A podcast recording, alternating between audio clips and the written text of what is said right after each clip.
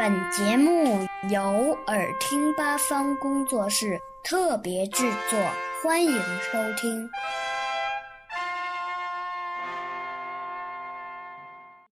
春天带来的灾难。四月是冰雪融化的月份，山顶上有水顺流而下，融化的雪水汇集成小溪，流到了河床。春水潺潺地流动着，在谷地里泛滥开来。春天给森林带来的不仅是希望，还有灾难。冰雪消融，河水泛滥，两岸都被淹没了，有些地方甚至成了一片汪洋。最倒霉的就是兔子、鼹鼠、田鼠等依靠土地生活的小动物。大水无情地淹没了他们的家。小小的曲鲸从洞里逃出来，爬到灌木丛上，哀叹道：“我的肚子好饿啊，什么时候才能下去找吃的？”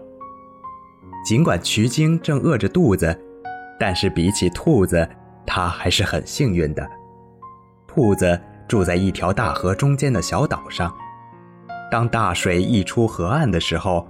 兔子正在灌木丛中的窝里睡觉，直到河水浸湿了它身上的毛，它才猛然惊醒，连忙跳起身来寻找避难所。兔子逃到了地势较高的岛中央，可是河水上涨得很快，眼看整个小岛就要被淹没了。兔子急得不停转圈圈，不知道如何是好。小岛上只剩下一小块土地露在水面上了，那里有一棵粗壮的大树。兔子灵机一动，想要跳上树，可是从来没学过爬树的它，一次次的摔到水里，疼得龇牙咧嘴的。终于，兔子跳了上去，虽然是最矮的树枝，却足够粗壮。兔子蹲在树枝上，祈祷大水快些退去。幸运的是，大水没有继续上涨，兔子终于可以安心休息一会儿了。和渠鲸相比，兔子不用担心没有食物。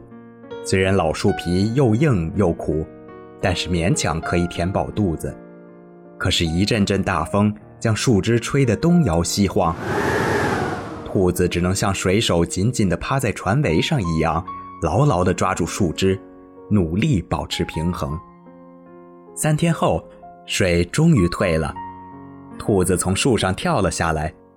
可是因为水流湍急，它现在还不能回到岸上去，只能勉强在小岛住着，等到夏天河水变浅，才能回到岸上。这场洪水对于大多数鸟类来说，并没有造成什么影响，但也有几个倒霉蛋儿因此受苦。舞鸟就是其中一个。